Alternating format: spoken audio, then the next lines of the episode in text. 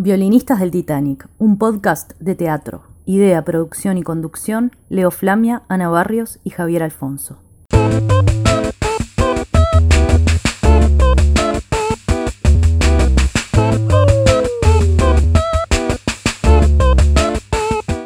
Seguinos en redes. En Facebook, arroba violinistas del Titanic.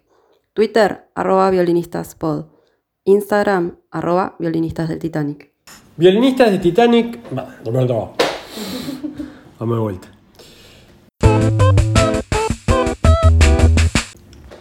Violinistas del Titanic, episodio número 6. Somos Leo Flamia, Ana Barrios y Javier Alfonso. Y aquí estamos para comentar una tormenta, un vendaval de estrenos teatrales que ocurrieron en la primavera del año 2021, pero que valió por por lo menos por dos temporadas. ¿Cómo están, compañeros?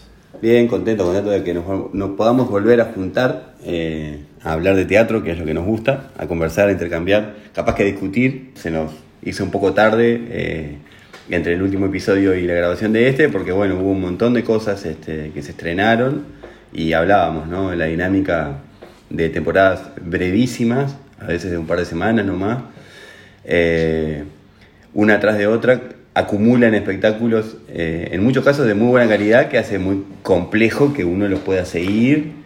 Eh, de, hecho, podemos decir que pedimos disculpas este, para algunos que nos invitaron y que quisimos ir, pero tal vez no pudimos cubrir todos los espectáculos. Y bueno, hubo algunas cuarentenas de por medio, pero por suerte estamos todos bien y ya podemos empezar a discutir, a ver qué vimos. Hasta hace 4 o 5 años, lo normal era que una obra que estrenara quedara un mes, dos meses. Esa era la lógica, ¿no? La excepción eran estas obras cortas que se generaban por, puntualmente porque el, elencos que se podían juntar solamente. Claro. Y había temporadas cortas, pero era la excepcional. Ahora me parece que las salas públicas tienen un papel eh, protagónico, en Montevideo por lo menos, sí, en el interior también. Entonces eh, hay una cantidad de salas públicas programando, sobre todo el Sodre eh, desembarcó en el medio teatral fuerte. Como una figura fuerte. La Balso, después la Goitiño y ahora con la Va Ferreira. El Sodre tiene tres salas fuertes este, que están en el mismo y que están en el mismo modelo de alquiler, o sea, están a disposición de los productores. Incluso este año hubo incentivos, hubo eh, se dejó de cobrar el fijo, o sea, para, para apoyar a, a las producciones independientes. Entonces, claro, te dan la sala dos fines de semana y haces ocho funciones en 15 días y, listo, se acabó la obra. De repente uno la quiere recomendar y cuando va a avisar la persona te dice, pero ya no está en cartel. Sí, o mismo la vas a ver, querés escribir la crítica y ya bajó de cartel. Hay que ver cómo se estructura esto eh, de aquí en más, porque también es cierto que se estrenaron de la, a partir de la mitad del año para acá obras que estaban previstas para estrenarse dentro de hace un año atrás. Entonces, esta dinámica de, temporadas breves se confluye con esta coyuntura de de, pandemia que hizo que se fueran este, estrenando obras que se van acumulando hace un año y medio. Vivimos dos temporadas en una. Bueno, y de hecho los premios Florencio también están este, teniendo en cuenta todo lo estrenado entre 2020 y 2021. Vamos a hablar al principio de, de, una serie de espectáculos que por sus afinidades y sus semejanzas estéticas y lenguaje Creo que estamos hablando como parte de un pequeño movimiento de dramaturgia uruguaya joven, mayormente femenina, eh, que involucra a, cuatro o cinco autores. Eh, estamos hablando de Vanessa Canepa, de Florencia Caballero, de Josefina Trías, de Emanuel Sobre y Camila, Diamant. Trabajando juntos en este eh, en algunos casos son eh, dramaturgos, directores, en algunos casos también son actores, eh, intérpretes. Sí, es como que eh, los roles se desdibujan, ¿no? Y es como que en, estas obras de las que vamos a hablar se prioriza más que nada el trabajo colectivo, ¿no? Que eso un poquito Leo lo, ha este, analizado en, sus críticas de, de, estas obras que vamos a hablar, que una es Dejar las armas, la otra es Verano, la otra es Llamaste a Walter y Del otro lado del mundo. Dejar las armas de Vanessa Canepa eh, es uno de los espectáculos con el que me fui más contento. Me, crucé contigo en la entrada, en la salida. Eh, de, todo el año te deja te deja con una sensación de frescura, de, optimismo, de, buen, de, buena onda, de buen humor. Eh, por más de que la historia que cuenta tiene sus bemoles y Sí. tiene sus costados muy dramáticos. Pero está, como decís, llena de vida la obra, es muy fresca, es muy espontánea porque, porque está este, hecha por un grupo de, de amigos, de amigas, en Sí, realidad, ¿no? sí, o sea. Vanessa Canepa este, es, eh, fue compañera de la IAM de la mayoría de las actrices, que vamos a nombrarlas porque las actrices hacen la obra. Es Romina Capesuto, Victoria Coto, Paula Lieberman, Leticia Magallanes y Camila Souto. Este, y bueno, tiene eso de esa eh, frescura, de esa naturalidad, pero también este, hay como un corazón ahí que late, ¿no? Que, que se siente, este, que esto nació como, como de, muy de adentro, ¿no? Y con una puesta en escena que optimiza las limitaciones de recursos con las que claramente disponen, porque es- es básicamente un escenario lleno de cajas de cartón. Una cuenta la historia de un grupo de amigas que viven juntas y están, eh, se les vence el contrato y bueno, se, están por mudarse y por disolver esa sociedad, esa, esa cofradía, esa comunidad de amigas.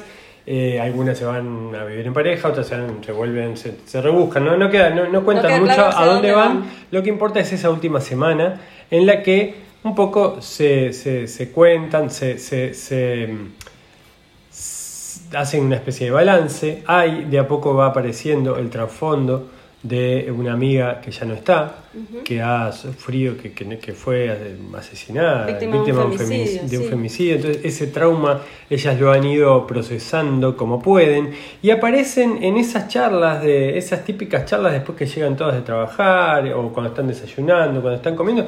Aparecen una, una cantidad de cosas que viven eh, los jóvenes en estos tiempos de cambios, ¿no? Este, cómo, Sí. cómo se vive la vida hoy, los problemas, la, la cuestión de la economía, la convivencia, los roles dentro de una convivencia de amigas, la pareja, la, las diferentes formas de, de estar en pareja, ¿no? Lo importante es que, por ejemplo, no hablamos de jóvenes jóvenes, ¿no? Es- ellos son la generación de los treintañeros, que Sí, es más o menos veintipico, la 30, generación este, que, que- que une todo este grupo de obras.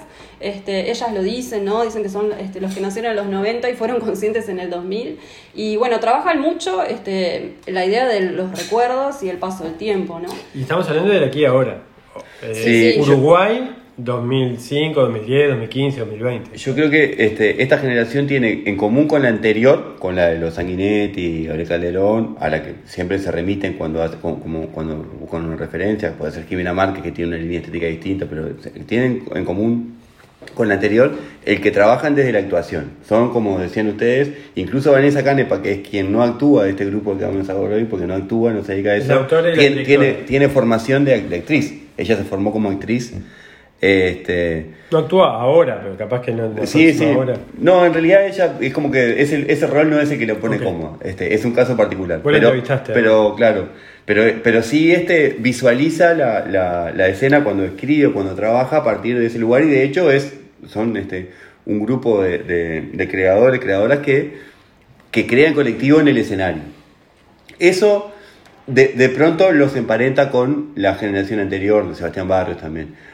Pero los diferencia enormemente el hecho de que hablan de la, de la forma cotidiana de, de- vida. Y eso, yo me acuerdo de una de las obras que vimos, y de Federico Puig, hablaba también de un grupo de jóvenes que vivían en una casa, con una estética un poco más expresionista, con una lógica distinta, pero también otro problema de humanidad, de Sebastián Calderón, era un grupo de jóvenes que vivía en una casa, y bueno, a partir de eso se Yo no puedo dejar de vincularlo con 25 watts. Bueno, Fue también. hace 20 años 25 watts eh, en cuanto a eh, intentar dar un fresco, no la juventud en Uruguay. Claro. Uno, un, grupo de un grupo de amigos en Montevideo en el año 2001 haciendo nada un sábado de tarde. Y si uno piensa, en el teatro no se dio eso, si bien hubo una ruptura, porque evidentemente que los trabajos de Calderón con Itamuseo en particular hicieron, generaron un quiebre y abrieron la posibilidad a los jóvenes, los jóvenes empezaron a ver un teatro eh, que, que les decía algo y eso era algo que no pasaba antes de la erupción, este, particularmente. Sí, se abrió un público y se abrió también un reconocimiento, ¿no? Sin embargo, esas estéticas, eh, eh, esas obras no tenían ese- esa lógica, ¿no? Uno ve mi muñequita y sí, puede haber alguna cosa, pero en realidad no tenían como centro el hacer un fresco, como decías vos, Javier, de la. de Mi muñequita vos la pones en Noruega. Exactamente. La pones en México, la Y pones es lo en mismo. Japón y funciona. Y estas obras tienen mucho más que ver con los montevideanos, aparte ¿no? de clase media, que son la, gente que hace teatro y va a teatro. Este, y me parece que esa es una característica y me parece súper sano que, que el teatro sea un medio para cuestionarse generacionalmente y, y- y, bueno, y reflexionar sobre nuestras prácticas de vida cotidiana. Violinistas del Titanic, un podcast de teatro. Una cosa que me llamó la atención de dejar las armas, nosotros la, vimos los dos en salas diferentes, porque yo la vi en la Hugo Balso y vos la viste en el Teatro Alianza. este, igual obviamente se adapta perfectamente a, las dos salas. Este, ellas utilizan mucho lo que son las proyecciones audiovisuales, este, pero muy bien utilizadas, este, todos los recursos técnicos están muy bien y la música también es muy importante. Bueno, hay un, punto en común ¿no? entre la música en vivo, la música grabada de banda sonora y la música cantada interpretada por los propios intérpretes. ¿no? En, otras dos obras de, este, de, esta, este de, este grupo, Llamaste a Walter, de Josefina Trías, y Verano, de Florencia Caballero Bianchi, también aparece la música tanto en banda sonora como en el caso de Josefina Trías con banda en vivo, con, una, dos músicos en vivo haciendo la música en vivo y ellos cantando muchas veces hasta a coro con arreglos corales.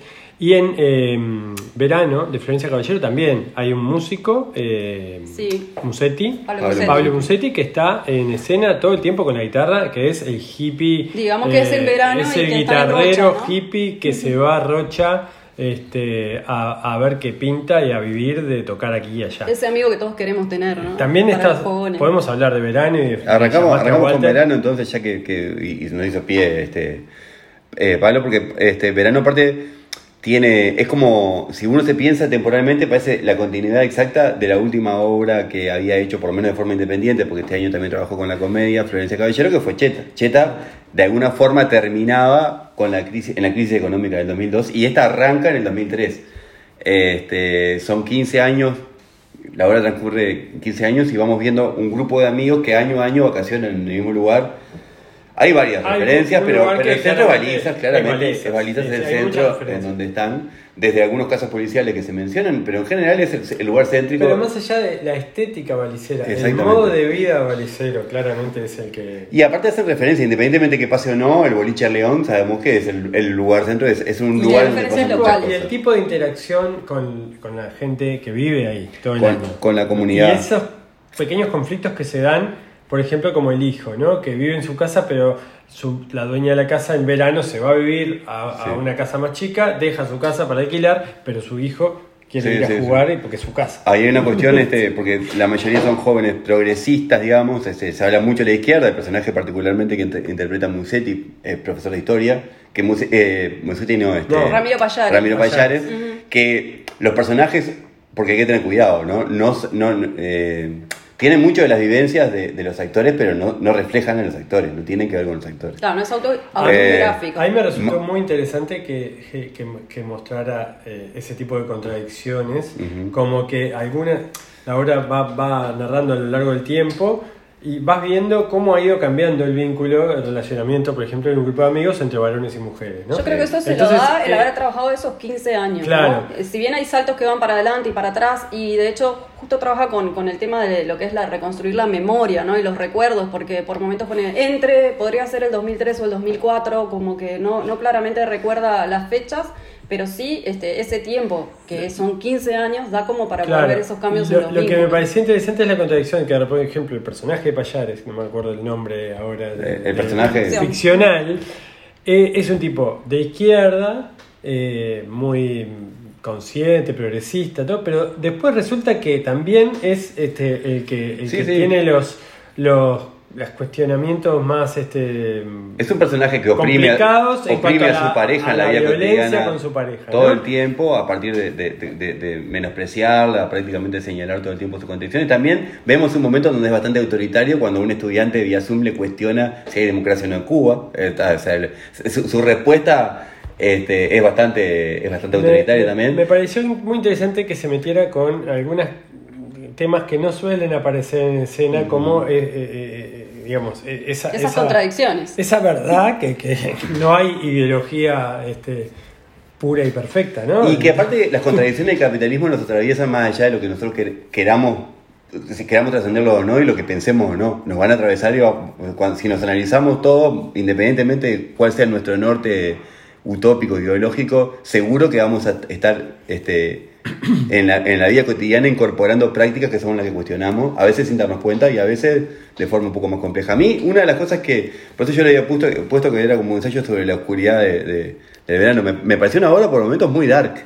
Me pareció una obra que perfectamente este, eh, por momentos podía haberse ido a, no sé si ustedes vieron la celebración de, de Winterberg, es una, una, obra, bueno, es una obra donde hay como una celebración, una comedia, y lo que se termina viendo son las, las miserias más descarnadas de... Eh, en esa línea de la ciénaga. Sí, sí. De, sí. de, ¿Cómo se llama? Lucrecia Martel. Lucrecia Martel. Claro. Claro, este caso que eh, tiene como una, una, visibilidad distinta porque bueno, es del norte, junto con Lars von Trier fundaron la, el Dogma sí, 95. Sí, sí, y todo termina en Chejo, ¿no? Sí, sí. pero, Estas escenas... sí, claro, de hecho este, Florencia habló mucho de las referencias a bueno, las vacaciones de la, de la burguesía rusa que retrataba Chekhov este, a principios del siglo XX, fines del siglo XIX. Y eso ya lo va retratando también a, través de las escenas musicales, ¿no? Porque hay una escena musical que, se, que están haciendo una versión en vivo de una canción de Balvis y esa canción se transforma, ¿no? Digo, pasa algo y aparece esa oscuridad la que vos decís y los personajes cambian y hay que decir que el elenco está maravilloso. Sí, a mí verdad que lo tenés ahí. Eh, eh, yo recuerdo a Ramiro Payares, eh, Yáñez, Ana, Maru Piroto.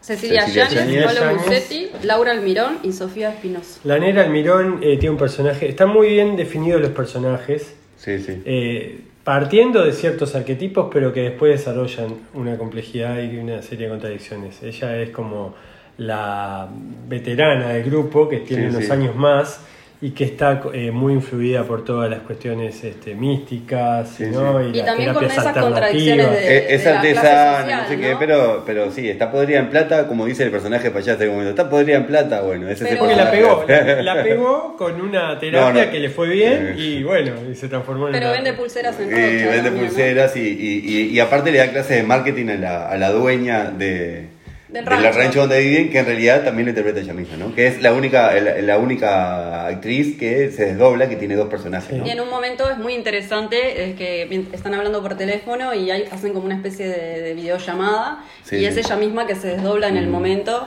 y esa dualidad este, está muy bien planteada. A mí me, en un filo crítico me pareció quizás un poco desmedida la, la, la estructura, la, la presentación del tiempo de la obra, no sé si aporta demasiado tanta atomización en, las épocas, me, me, parece que marea un poco la cantidad de, años diferentes, prácticamente todos los años que están entre 2005 y 2020 aparecen en algún momento, de hecho la obra termina en la pandemia con todos los amigos ya reunidos por Zoom, ¿no?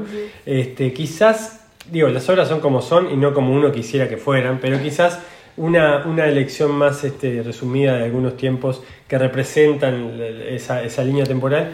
Después lo otro me dio la sensación de que hay, hay, algo en Florencia Caballero que ella está em, con muchas inquietudes, con muchos temas que le preocupan y a veces en la obra parecían convivir varias obras en paralelo, ¿no? varias historias este, en paralelo. el tema del desarrollo de la trama local quizás eh, adquiere por momentos una mayor proporción, importancia que la historia de los amigos.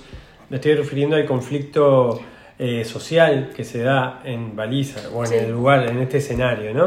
Puede tener que ver eso con que primero que es un trabajo en sí colectivo, porque Florencia siempre ha dicho que ella dirige, pero que en realidad ella lleva a tierra las ideas de todos los demás, también como que ella este, toma el rol de escribir y dirigir, pero que en realidad el trabajo es en conjunto. Después que le llevó varios años hacer la obra, porque creo que ella me contó que hacía tres años que estaban trabajando en esto. Y bueno, después también al lado como el costado dramático también que a veces se espera como en el que es esperable en el teatro como forma de, narración, digamos, ¿no? Puede, yo, puede yo creo que la, atomización y la fragmentación temporal, incluso el ida y vuelta, tiene que ver con tratar de recrear justamente los saltos de la memoria cuando uno está tratando de, que, lo hace de esa forma. Es, inevitable que lo haga de esa forma. Las fundamentaciones las, las, las entiendo y las eh, voy a cómo funciona eso en escena, ¿no? Hay veces que, que, a mí como espectador me resulta un poco excesiva la cantidad de épocas diferentes, en términos narrativos, pero... Son 15 años, es difícil tal, vez, reflejarlos, ¿no? Pero, pero este yo creo que es una apuesta que si la vuelven a, poner en escena y esperemos que sí, porque se nota que ha sido un trabajo este, importante y difícil, ¿no? este, que, tienen que ir a verla. Pero sí, me parece interesante igual eso último que vos resaltabas, este, de, de, la forma de trabajo, porque capaz que las dos horas que vienen ya, este, que, que, vamos a comentar en este bloque, cambian un poco la dinámica, pero tanto Dejar las Armas, que todavía no la vi, como Verano me parece que tienen una lógica en donde el dramaturgista es alguien que se amplía, es alguien que toma y va este, eh, incorporando lo que sucede en el trabajo colectivo. No es un texto que está escrito y ni siquiera esbozado previamente para trabajar, sino que realmente surge del proceso. Entonces, este, el rol de, del drama, de la dramaturgia ahí es este, ir armando lo que, va, de lo que se va generando creativamente en el escenario. y es una dinámica muy distinta, incluso ya te digo, a los textos que me parece que, que vienen después, que son de la misma generación, pero son Eso más me da pie a, una escritura. A, llamaste a Walter. Violinistas del Titanic, un podcast de teatro. Ahí va. Que ahí claramente hay una impronta más personal de Josefina De Josefina. Trías, porque esto estamos hablando de que es una precuela de su- la obra con la que ella se dio a conocer como dramaturga y directora y no, perdón, como dramaturga y actriz de un unipersonal, este que fue Terrorismo Emocional ya hace como tres años, 2018. 2018, sí, la dirigía Bruno Contenti. Bruno Contenti y que es una obra que estuvo hasta este año, de hecho la siguen haciendo en Sí, va a seguir esa obra, porque seguir. aparte de- ella con su colchón y el músico que toca Claro. el teclado en vivo, este, Eh, ape- ape- bueno, no me acuerdo. Aquí está Pache. Ahí Leandro va, Aquí está Pache. Eh, eh, esta es la historia de la de Clara, la- el personaje. de terrorismo emocional, que en terrorismo emocional se acaba de separar, vuelve a la casa de sus padres, se refugia en su cuarto, tira el colchón en el piso, eh, está en, en- en ropa interior, básicamente toda la obra, en short y, y camiseta. Este, y esta es la obra de su familia, la historia de su familia, ¿no? 10, 15 años antes, en más o menos coincidente con la época de la crisis del 2002, donde su padre tiene que emigrar, donde se empiezan a generar una serie de problemas fuertes, este, su padre está desocupado, la madre es la que sostiene la casa, eh, trabaja el tema de los roles eh, de, género fuerte ¿no? en, en- Llamaste a Walter, con un tono que va entre el drama y la comedia eh, rutilante, la comedia rotunda, ¿no? en cuanto al, manejo del humor, de la dimensión este, de los personajes. de- de- por momentos hay, hay escenas que tienen una clara vocación de comedia en, en Llamaste a Walter. Nosotros no la vimos, Eh, ¿no? entonces, este, Pero esperemos poder. eh, sí, porque también pasó esto. Hubo 10 funciones seguidas en la Sala Ferreira en dos semanas y se terminó. La dirección de Bachi Gutiérrez es una obra también con una energía muy linda, muy fresca, con una, un trabajo de, dirección de, de apelar a la espontaneidad del, de- de- del- del estar de una familia eh, en, el living de su casa mirando la tele. Imagínense una familia un viernes de tarde comiendo fideos con tuco y, mirando un programa de televisión y con los chisporroteos y, y- y discusiones que puede haber entre un hermano y una hermana eh, adolescentes o posadolescentes. Y nosotros que no la vimos a preguntarte cómo está este, Florencia en ese papel, Josefina, perdón, Josefina en ese papel este, 15, que hace de que Bueno, tiene 17 eh, años, ¿no? Está muy bien porque es una actriz muy, muy versátil y muy capaz. Es- ella co- conoce, es su personaje, o sea, eh, es, es muy interesante porque en, en Terrorismo Emocional era una persona de, de la edad de la actriz, eh, que claramente no tenía que hacer un trabajo de... Aquí interpreta a una adolescente y lo hace muy bien porque ella, bueno, es un poco aniñada en, en sus facciones, en su manera de hablar, no En le cuesta. voz, tal vez. Mm. Claro, no le cuesta bajar eh, eh, 10 años, 15 años, este, y realmente eh, es muy convincente. Y la música es protagonista. No Es- te digo que es un musical, pero está en el camino, ¿no? Tiene una, una estructura... Ya hace algunos años, pero ella había interpretado una adolescente también, una obra de esas que parece una cosa y termina siendo mucho más oscura, que era eh, una obra de Romina Paula, algo, Sí. de, algo de ruido hace. en- sí, que dirigía, dirigía a Fabio Cian. No, no, No, no, no dirigía a Fabio Cian. nacional. Este, que eran este, tres primos que se juntaban eh, y tenía como una cuestión cotidiana. Romina Paula es una dramaturga argentina, es excelente también. Y bueno, y aparecían algunas cosas este, subterráneas, pero su personaje era una, una joven Es adolescente. verdad, era en la sala Verdi, esa es la confusión. Este, La- las referencias a la crisis del 2002 son abundantes, eh, de todo tipo. Este, claramente el tema económico marca el pulso de lo que va sucediendo. Y de, bueno, eh, cómo es que este, para un adolescente ir sorteando esa, esa realidad. Este, y ella, el personaje tiene por momentos un rol protagonista en su familia, como de surcir, de ser la, la que está eh, poniendo intentando que, haya un buen clima, a veces cuando se tensa la cuerda entre los dos padres, e, e, esa hija también tiene un, rol este, determinante. Es una obra muy linda que como verano y como dejar las armas van a volver en el 2022, así que les recomendamos fuertemente que las vean, estas tres. Y después tenemos Violinistas del Titanic, un podcast de teatro.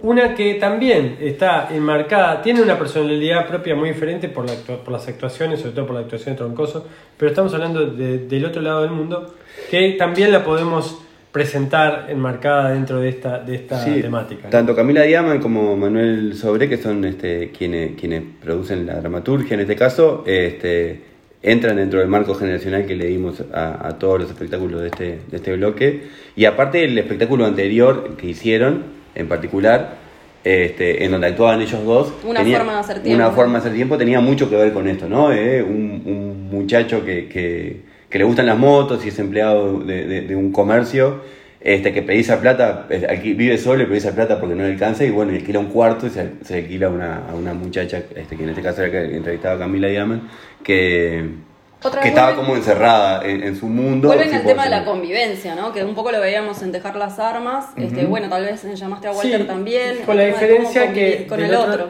Con la diferencia que del otro lado del mundo quizás es eh, no, no, está tan vinculada a, eh, a, la temática local, a la temática uruguaya, ¿no? Aquí estamos hablando de un profesor universitario que conoce una, una chica que trabaja en un bar moza o cargada de la barra, y entablan un vínculo, un, vínculo de conversación, que después se traslada a la casa de él. Y así va y vienen en, en, en, forma de pequeñas conversaciones, en pequeñas escenas, y como que da la sensación de que van pasando los días mm. y se van conociendo. Son varias escenas que se desarrollan en la noche porque lo que los une también es el insomnio, ¿no? O sea, él la conoce a ella porque va al bar de noche y ella trabaja de noche porque no puede dormir por el insomnio. Y ta, son, tiene, son dos personajes que distan mucho en las edades, este, y que también distan mucho en sus universos. Y los dos personajes se esconden.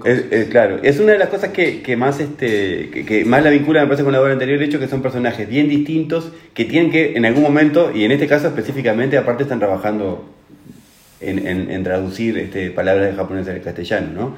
Tienen que traducir sus universos porque si no, no se entienden. Claramente hay una necesidad muchas veces de poner en claro qué es lo que se quiere decir cuando se dice algo porque vienen de lugares distintas.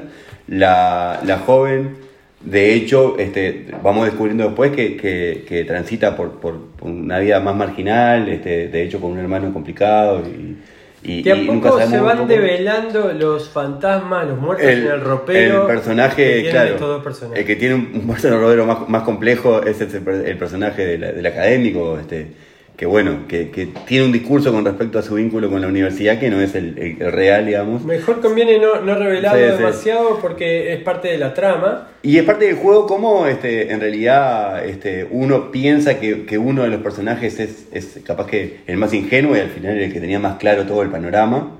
Este, pero bueno, es eso. En el vínculo entre, entre los personajes es que, es que sucede la obra, la sustancia de la obra, que tiene como alguna. A mí me hizo pensar mucho el vínculo entre Scarlett Johansson y Bill Murray en Perdidos en Tokio.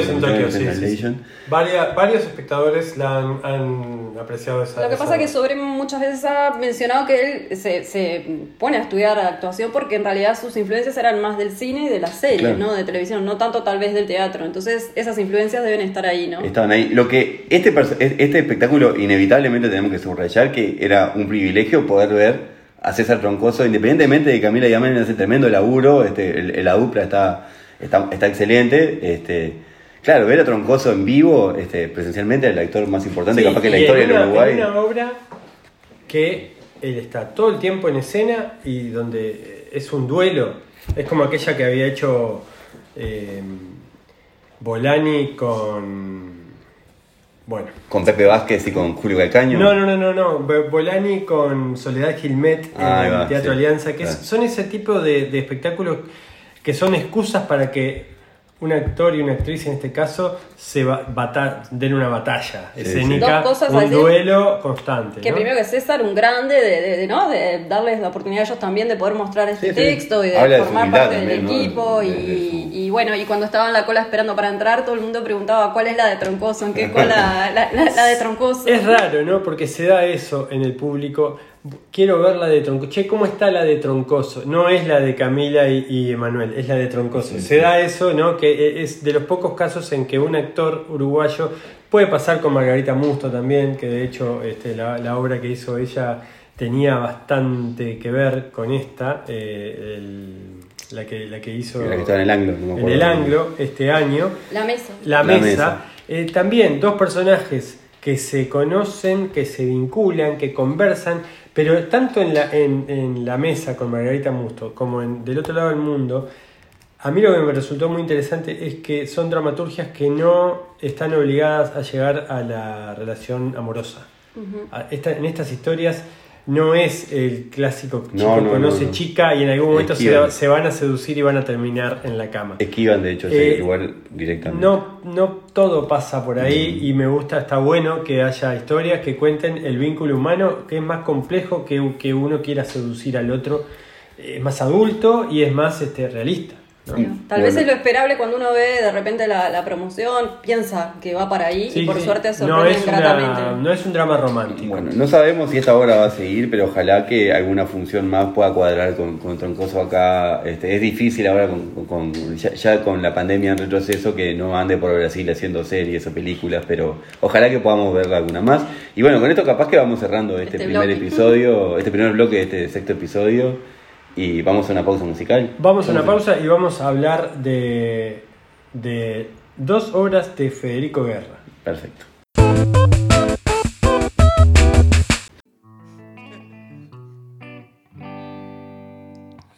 El amor es un sitio donde tu piel reposa, a medio ser apenas del niño y de la rosa. El amor va contigo cuando tú vas conmigo y decimos nosotros en el mismo sentido. El amor es el cauce de un río compartido. Cruza muchos paisajes, pero es el mismo río. Por eso, compañero, cuando salgo al camino, y en el trébol del día parpadea el rocío. Te pienso largamente, te nombro despacito y es como si de pronto me nombrara a mí misma. El amor nunca olvida lo amado y padecido y como nunca olvida, no conoce el olvido. El amor es el cauce de un río compartido, cruza muchos paisajes, pero es el mismo río. Por eso, compañero, cuando salgo al camino y en el trébol del día parpadea el rocío, te pienso largamente te nombro despacito y es como si de pronto me nombrara a mí misma. Violinistas del Titanic, un podcast de teatro.